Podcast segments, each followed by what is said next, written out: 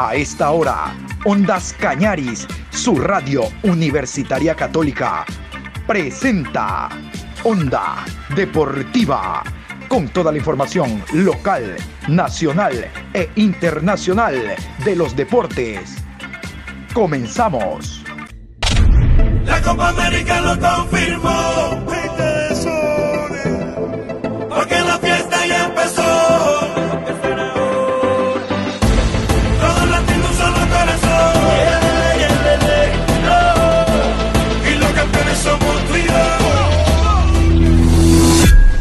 Hola, ¿qué tal? Buenas tardes, Juan Pablo, ¿cómo está usted? En este viernes 4 de junio nosotros estamos felices porque hoy juega Ecuador.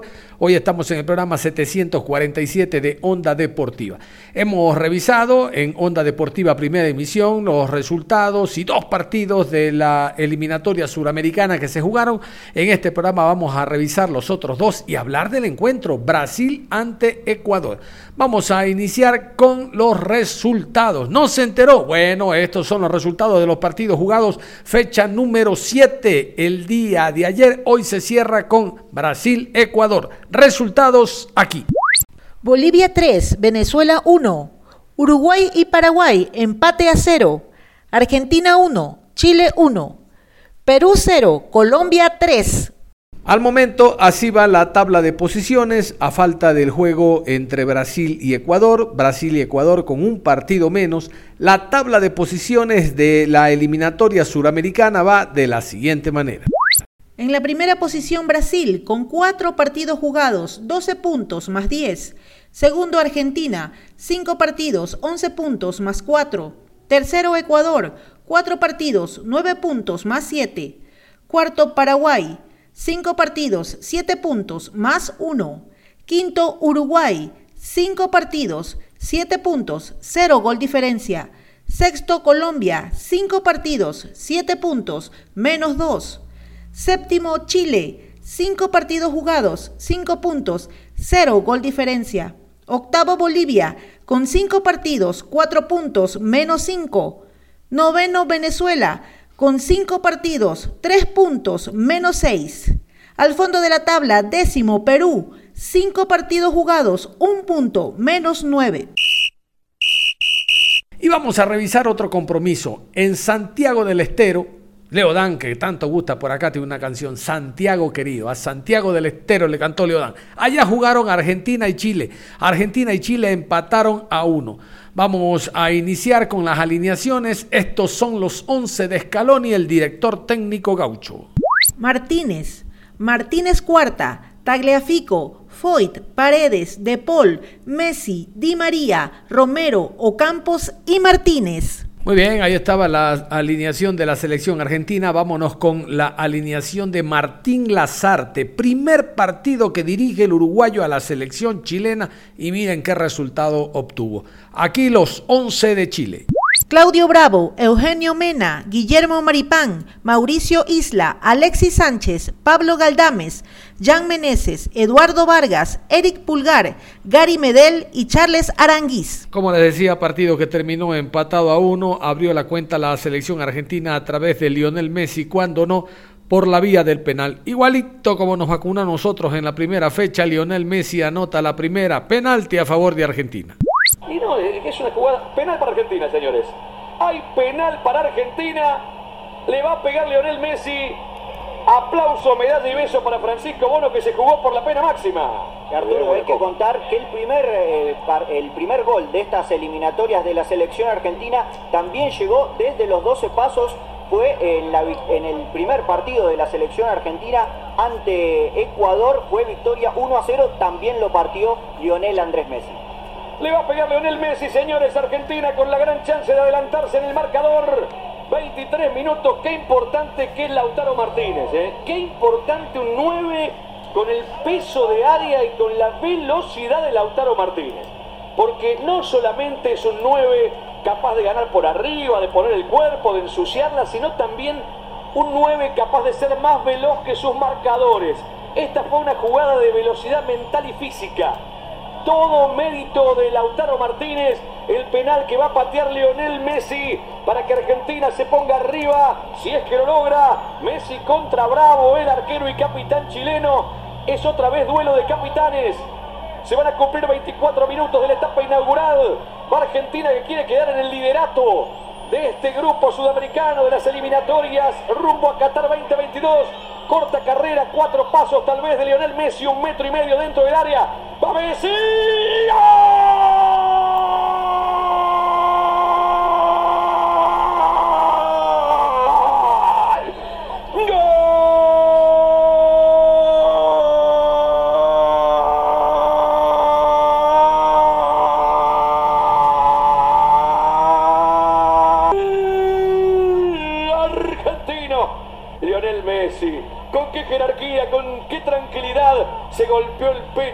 Se tocó la 10, la 10 de Diego para poner en la punta Argentina después. Se persignó en el nombre del Diego, de Don Diego, de Doña Tota y en el espíritu del fútbol. Amén. Argentina gana 1 a 0. Lionel Messi lo pone puntero Argentina en la eliminatoria sudamericana. De penal, Lionel la soltó despacito al palo izquierdo de un bravo que se había jugado enteramente por el palo derecho. 25 minutos del primer tiempo. Argentina 1.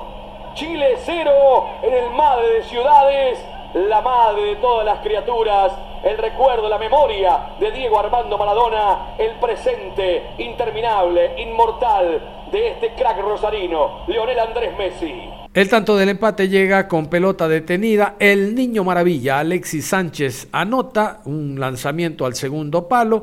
Medel la toca al centro y aparece el niño maravilla y pone el tanto del empate a la postre. El resultado final, gol de Chile. Tiro libre para Chile, gana Argentina 1 a 0, 35 metros de distancia del marco que defiende el juvenil Emiliano Martínez, el arquero de Aston Villa que pasó por el Arsenal. Centro arriba, va Chile por el empate. ¡Gol! Alexis Sánchez. ¡Gol!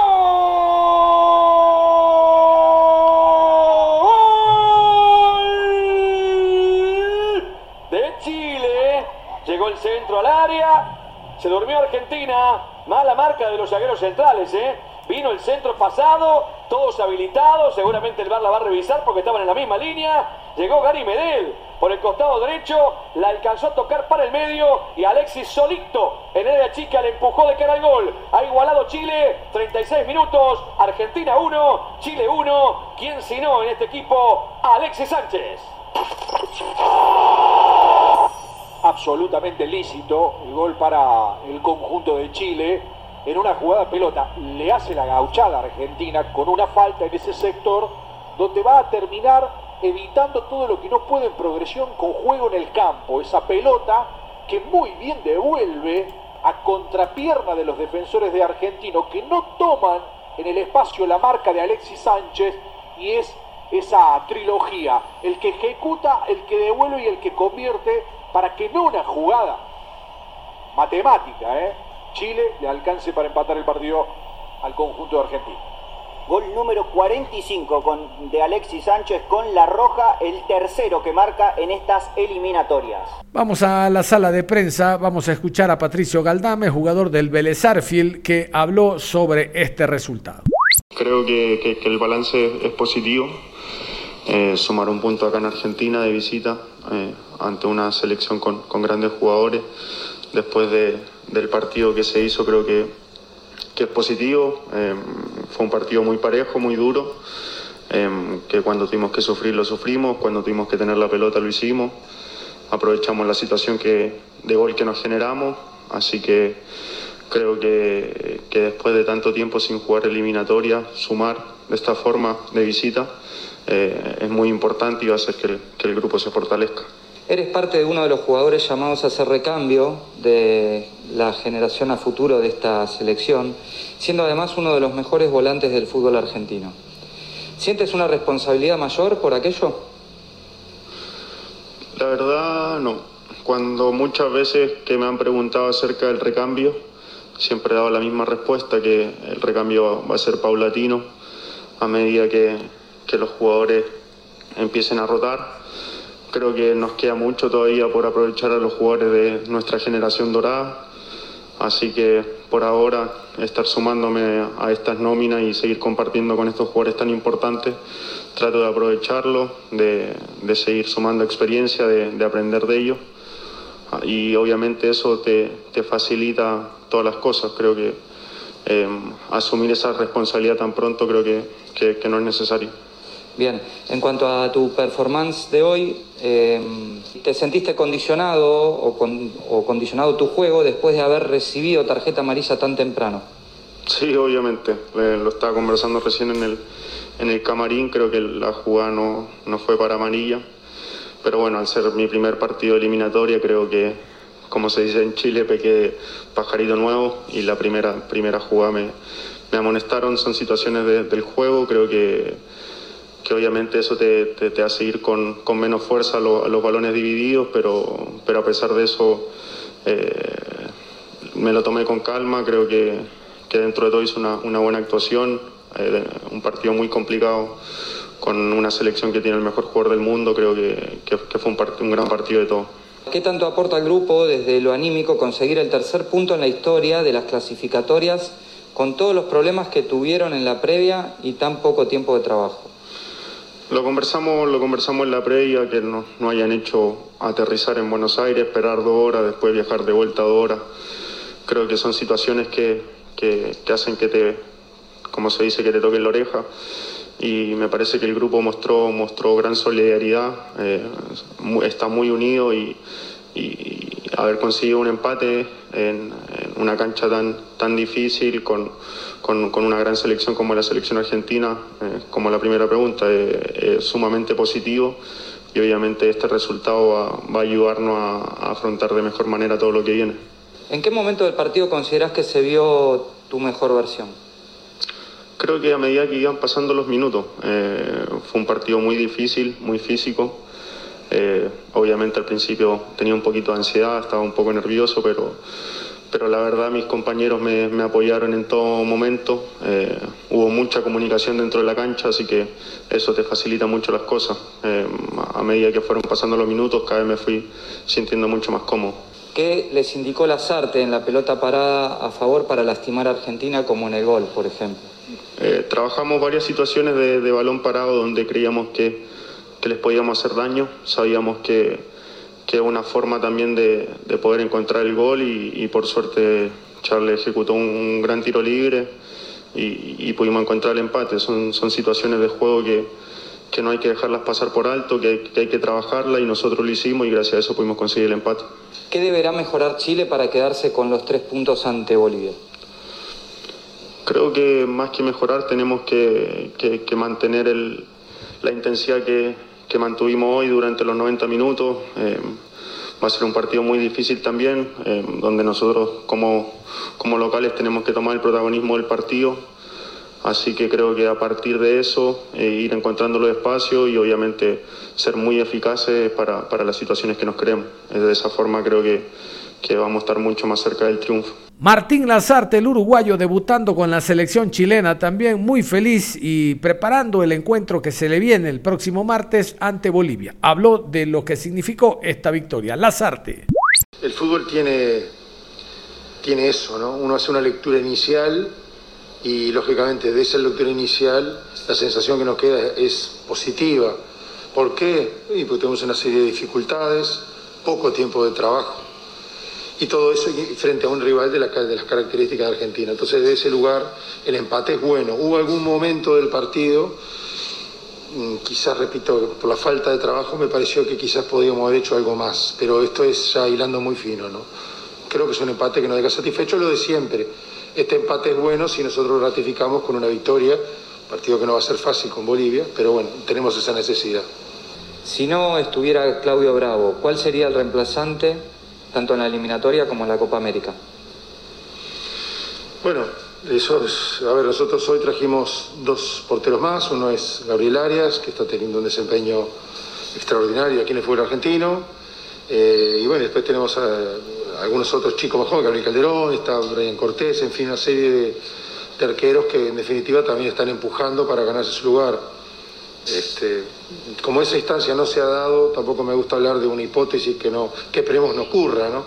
Este, pero bueno, te repito, tenemos, tenemos la sensación de que tenemos el arco bien cubierto, más allá de, la, de las instancias de Claudio Díaz. El resultado es positivo, pero se debe ratificar el martes ante Bolivia, considerando las diferencias técnicas y tácticas entre las selecciones rivales. ¿Trabajará un equipo más ofensivo y agresivo con ingresos desde el inicio, con Pinares, eh, Brereton, Jiménez, o mantendrá un esquema recatado? No, no, no entiendo mucho la pregunta, no, no sé lo que son Concretamente te dice... No, digo, son partidos distintos, yo no, no, no, no contiendo esto del fútbol los partidos no son siempre iguales. De hecho, la estadística marca que aquí para, Chile siempre ha sido difícil. Hoy tenemos que buscar un partido. Nosotros, hay alguien que me dijo una frase y está muy buena, ¿no? Este, nosotros no venimos a, buscar quizás lo que deseábamos, venimos a buscar lo que necesitábamos. Partido con Bolivia es otro partido, no tiene absolutamente nada que ver y posiblemente tenga algunas alternancias, seguramente las tendrá.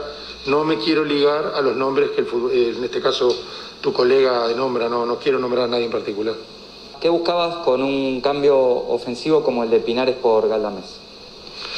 Bueno, Pablo dijo muy bien, este, él estaba un poquito condicionado, era su debut, tenía, tuvo tarjeta muy rápido, pero hizo un trabajo incluso fuera de posición, no es su posición habitual, por lo tanto yo creo que tiene doble mérito. ¿no? De todas maneras, me, dio la sensación que en el recorrido del partido tener a alguien con, mayor precisión, con mayor cualidad ofensiva, y en este caso César este, nos daba esa posibilidad tomando en cuenta además que después si volvimos a hacer un cambio táctico, es decir, pasamos de, esa línea de cuatro volantes a tres, ¿no? este, donde eran en ese momento Pinares, eh, Pulgar y Arangui, ¿no? este, porque entendíamos que era por el medio el problema. Bueno, esa fue un poco la idea. ¿no? ¿Qué tanto aporta al grupo eh, desde lo anímico conseguir el tercer punto en la historia de las clasificatorias con todos los problemas que tuvieron en la previa y el poco tiempo de trabajo, como precisamente puntualizabas antes. Y bueno, es un, es un, premio, es un premio motivacional, ¿no? Lógicamente, más allá del resultado, de la entrega, la, cooperación, valores que en el fútbol a veces están un poquito dejados de lado, ¿no? Y son importantes, ¿no? No necesariamente el fútbol es tan lógico, ¿no? Uno tiene que tratar de, de que no lo sea. Si es algo que tiene lindo este deporte, es eso. Desde ese lugar, repito, estuvo un gran compromiso de trabajo, Hubo momentos hubo pasajes, no siempre, pero hubo pasajes donde el equipo estuvo, estuvo alto, estuvo altivo, tuvo buena posesión de balón, la manejó de un lado al otro, quizás en algún momento equivocamos esa posesión. Y bueno, quizás forme parte justamente de la, de la poca cantidad de entrenamientos que hemos tenido. Ojalá que con el tiempo lo podamos subsanar. Bien, en relación a lo planificado, eh, pensando que en la antesala eh, vos recalcabas la, intención de quitarle la pelota a Argentina y que esta situación se pudo dar en algunos pasajes del partido, principalmente en el segundo tiempo. ¿Quedás conforme con lo que hizo el equipo? Desde ese lugar, sí, voy a repetir, uno tiene que hacer la valoración desde el lugar en el que estábamos antes del partido. Por eso, después el partido se juega y como que la sensación puede ser otra. Dadas las circunstancias, repito, que antecedían el juego, yo estoy muy satisfecho, hicieron, tuvieron un gran compromiso. Hubo un momento donde, repito, el equipo tuvo el balón y pudimos descansar con el balón. Quizás lo que nos faltó fue atrevernos a alguna circunstancia que si bien la trabajamos, quedó muy poquito, un poquito en el aire, ¿no? Cambiar, cambiar mucho más de orientación, verticalizar más fuerte, a una diagonal más de cara, de, cara al ataque. Nosotros sabíamos que esos defensores presionaban mucho y eso nos podía dejar espacio en su espalda. Y bueno, este, manejamos el balón parado, hicimos un par de jugadas y obtuvimos un gol de una jugada preparada, que no es un tema menor tampoco. Así que este, desde ese lugar muy, muy contento, muy contento. ¿Cómo vivieron la situación de Vidal y cuánto tuvo que cambiar por su ausencia? Lo que pasa es que digo, a ver, los grandes jugadores este, no son fáciles de suplir. O sea, porque eh, lo, lógico sería, sale un gran jugador y entra un gran jugador, y eso no ocurre. Entra un jugador más joven o entra un jugador de otras características. Arturo tiene además unas cualidades, no solamente desde el punto de vista anímico, sino desde el punto de vista del juego. Eh, recorre muchos metros, mucha superficie, tiene gol, llega por sorpresa en segunda línea, tiene buen juego aéreo defensivo y ofensivo. bueno, sabemos de quién estamos hablando, por lo tanto, su ausencia para nosotros, más allá de la desgracia de la enfermedad, para nosotros fue un problema, ¿no? Este era un problema. Pero bueno, este, lo, que, lo que comentaba un poco Pablo, ¿no? También le dan una oportunidad para aquellos que están golpeando la puerta empezar a aparecer y demostrar que están en condiciones. Scaloni, el director técnico de la selección argentina, también muy feliz por la victoria lograda, el, por el empate logrado el día de ayer. Aquí está Scaloni, el técnico argentino. es complicado jugar eh, en, los dos sitios. Eh, las eliminatorias son complicadas, los rivales son, son difíciles.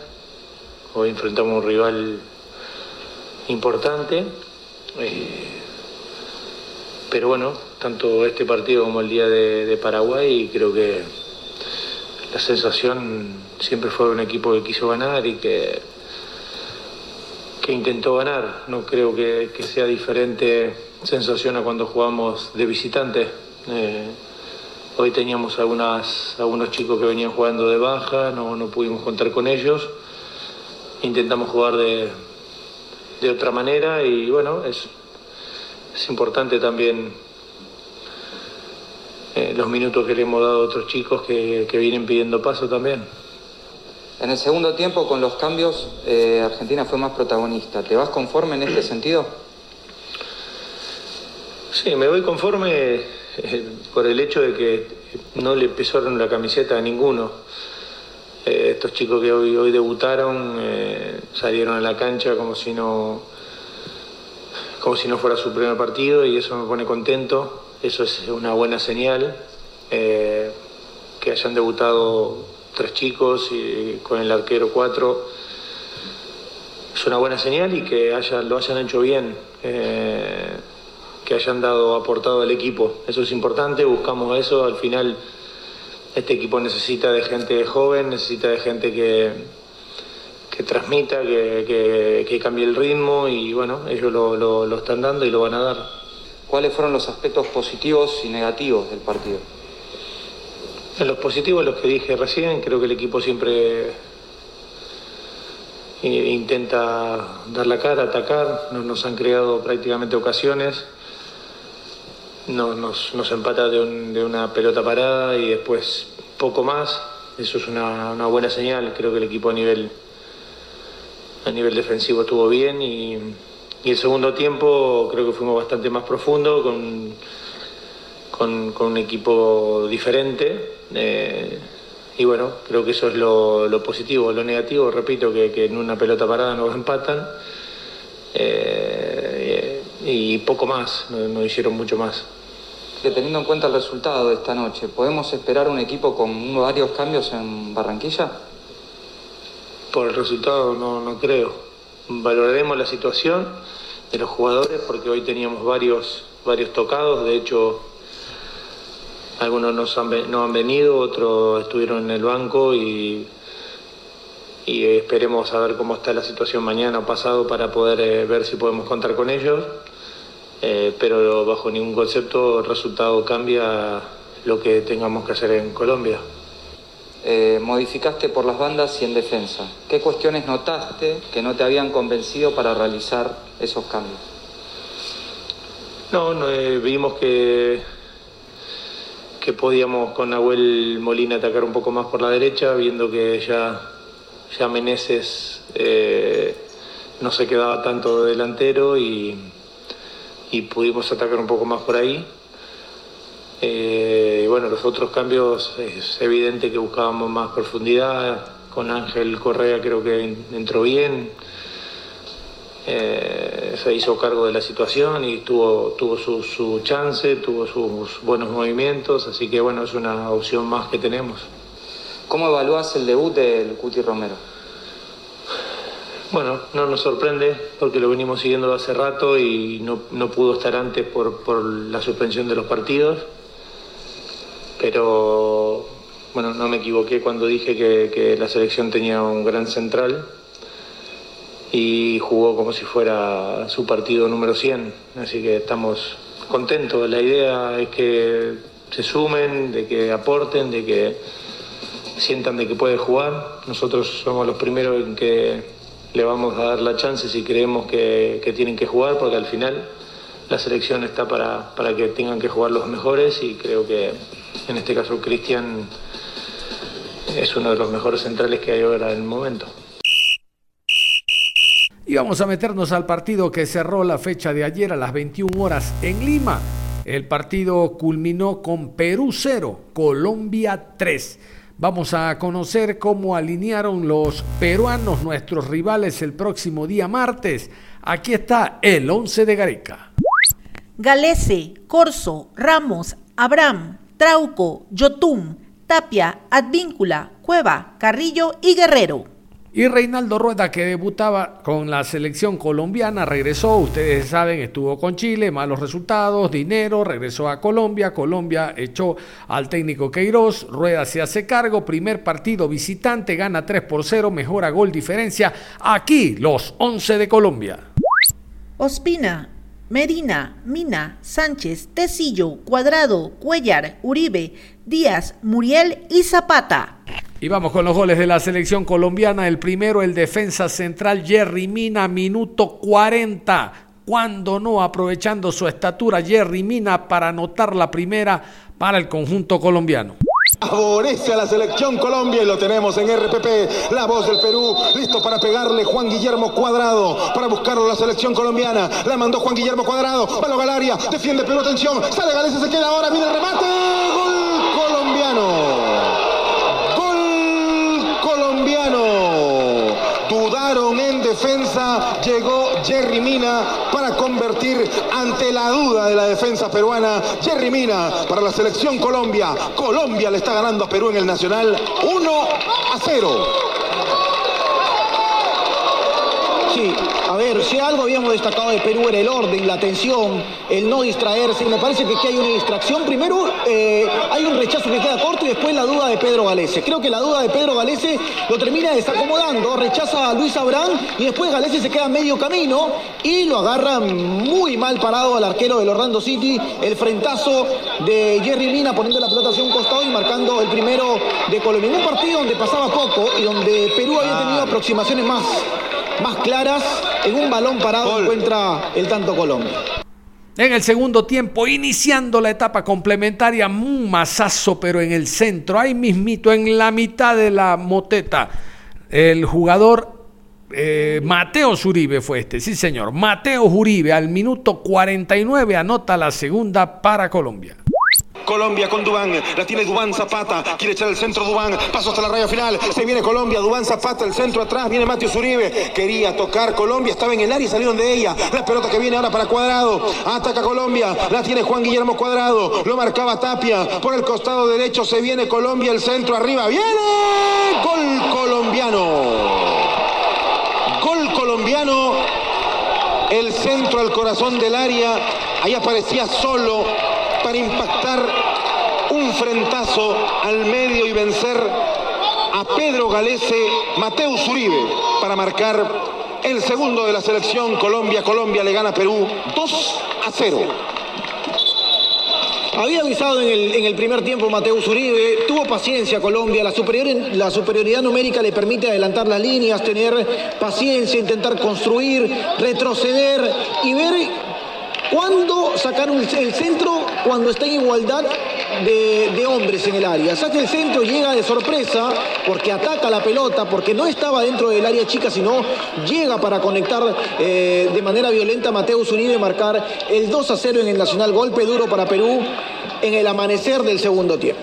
Dominaba el equipo colombiano en el terreno de juego, un ataque por derecha, un rechazo a medias y un zapatazo de Díaz para anotar la tercera y derrumbar al equipo peruano que tiene que visitarnos este martes en el Rodrigo Paz. Recoge Cuellar, entrega Cuellar ahora para adentro con Mateo Zuribe. Jugó Mateo Zuribe con Luis Fernando Muriel. Encontró el espacio, el servicio para Díaz. Otra vez con Luis Fernando Muriel que está habilitado. Muriel y el centro que venía al área. Le queda Díaz, cuidado. Arrastra Díaz, mete el remate. Gol colombiano. Golazo Colombia. Golazo de Luis Fernando Díaz. Lo dejaron girar hacia el medio. Sacó el látigo. Nada pudo hacer Pedro Galese. Colombia 3, Perú 0. desordenado Perú, ahora sí con, con la cabeza en otro lado, ¿ah? con la cabeza en otro lado no se ha podido sacar Perú de, de la cabeza o no ha podido volver al campo sin, sin dejar atrás lo que sucedió en, en el inicio del primer tiempo, porque está confundido, con poca atención, hay un error de Renato Tapia, otro error de Renato Tapia, no ha tenido un buen partido el hombre del Celta de Vigo, pierde la pelota, no puede recuperarla Pedro Aquino y dejan girar después, entre dos gira Luis Díaz para definir cruzado y poner el 3 a 0 Muy bien, ahora sí, nos vamos a meter al tema selección ecuatoriana de fútbol, el partido que será esta noche en Porto Alegre. Pero antes, vamos a continuación con los árbitros y el horario oficial. Escuche, el horario oficial. Usted no puede faltar a la cita esta noche para apoyar a la selección. Escuche, escuche. Viernes 4 de junio a las 19 horas con 30. Brasil enfrenta a Ecuador. Árbitro central, Alexis Herrera. Línea 1, Carlos López. Línea 2, Jorge Urrego. Cuarto árbitro, José Argote. Encargados de bar, Cristian Garay y Nicolás Tarán. Muy bien, ya está la invitación y nosotros también hemos accedido el día de hoy a invitar a un hombre que sabe de fútbol, Josué Lapierre. Él constantemente nos colabora dándonos opiniones en torno a diferentes temas deportivos y el día de hoy queremos que él sea el que opine, el que nos hable y les cuente a ustedes lo que puede pasar esta noche en el partido entre Brasil y Ecuador. Voy primero con el saludo de Josué Lapierre. Josué, ¿cómo le va? Buenas tardes. ¿Cómo le va, don John? Muy buenas tardes. Saludo a todos los oyentes de Radio Ondas Cañares. Muchas gracias por la, invitación. Y así es, el día de hoy, con horas de la noche, juega nuestra tricolor querida, un partido muy, muy difícil que nos tocará enfrentar al poderoso Brasil de local. Sí, señor. Vamos a tirar los naipes, Josué. Vamos a tirar los naipes en relación a las alineaciones. Me contaron de que usted estuvo conversando con Tite y prácticamente tiene el once inicial de la verde amarela. ¿Cuál, sería? El once de Brasil, equipazo como pudimos ver en la nómina de convocados, iría con Allison en la portería, de defensa Danilo, Eder Militao, Marquinhos y Alexandro. Media cancha, Casemiro, Fred, Paquetá y en la delantera Richarlison, Neymar y la sorpresa sería Gabriel Barbosa Gabigol. Sí, señor, hasta que se le va a hacer a Gabigol jugar al lado de, al lado de Neymar. Vamos con los 11 de Ecuador porque también hay sorpresas en relación, sobre todo al medio campo, fundamentalmente por cómo viajó Ecuador a Porto Alegre. Se hablaba de una posibilidad, pero ya en tierra brasileña también me dijeron de que usted dialogó con Gustavo Alfaro y tiene el posible 11. Así es. Bueno, la alineación de nuestra tricolor querida iría con Domínguez en el pórtico, Preciado, Arboleda, Arriaga y Estupiñán en la defensa. Aquí se encuentra la sorpresa. Grueso, Jackson Méndez e iría Alan Franco. Y en la delantera, Mena, Preciado y Ener Valencia como punta. Mena, Michael Estrada y, y, Ener Valencia o Preciado. Preciado, ya dicen la, la mayoría de fuentes. Ya, Ayrton Preciado estamos hablando para dejar un solo punta, ¿no? Ayrton Preciado para dejar en punta en el Valencia, así como el partido contra Argentina puso Gustavo Alfaro. Sí, señor. A ver, yo en estos momentos prendo la radio, he escuchado las alineaciones, lo he escuchado usted y quiero por favor que me diga, con las alineaciones dadas, ¿qué podemos esperar esta noche, yo soy?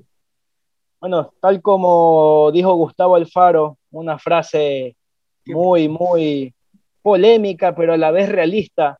Brasil es un desafío, Perú es nuestra obligación. El partido de contra Brasil va a ser muy, muy difícil para la selección ecuatoriana por los resultados que se han venido dando. No habría tanta dificultad de que Ecuador pueda descender en la tabla de posiciones. Yo creo que va a ser un partido con mucha energía, con mucha velocidad, con mucho vértigo, por lo que puede ofrecer Brasil, Hay como manifestamos en la delantera del equipo brasileño con Richarlison, una máquina de extremo que puede hacer las diagonales hacia el interior, Neymar, que ya, ¿para qué describir a ese jugador que es uno de los mejores del mundo? Y Gabriel Barbosa, que desde hace un par de años ya viene demostrando gran, gran nivel y se le va a dar la oportunidad de poder debutar como titular. En la alineación de Ecuador, la sorpresa, como veníamos explicando con Alan Franco, un jugador que ha, tenido pocos minutos y que desgraciadamente quedó con secuelas por del COVID con respecto a su capacidad pulmonar. Vamos a ver cómo se desempeña en estas horas de la noche que se desarrollará el partido. El tribote en el medio campo de la selección ecuatoriana con Carlitos Grueso, con Jackson Méndez, que probablemente sea el doble cinco, y Alan Franco como el volante de salida.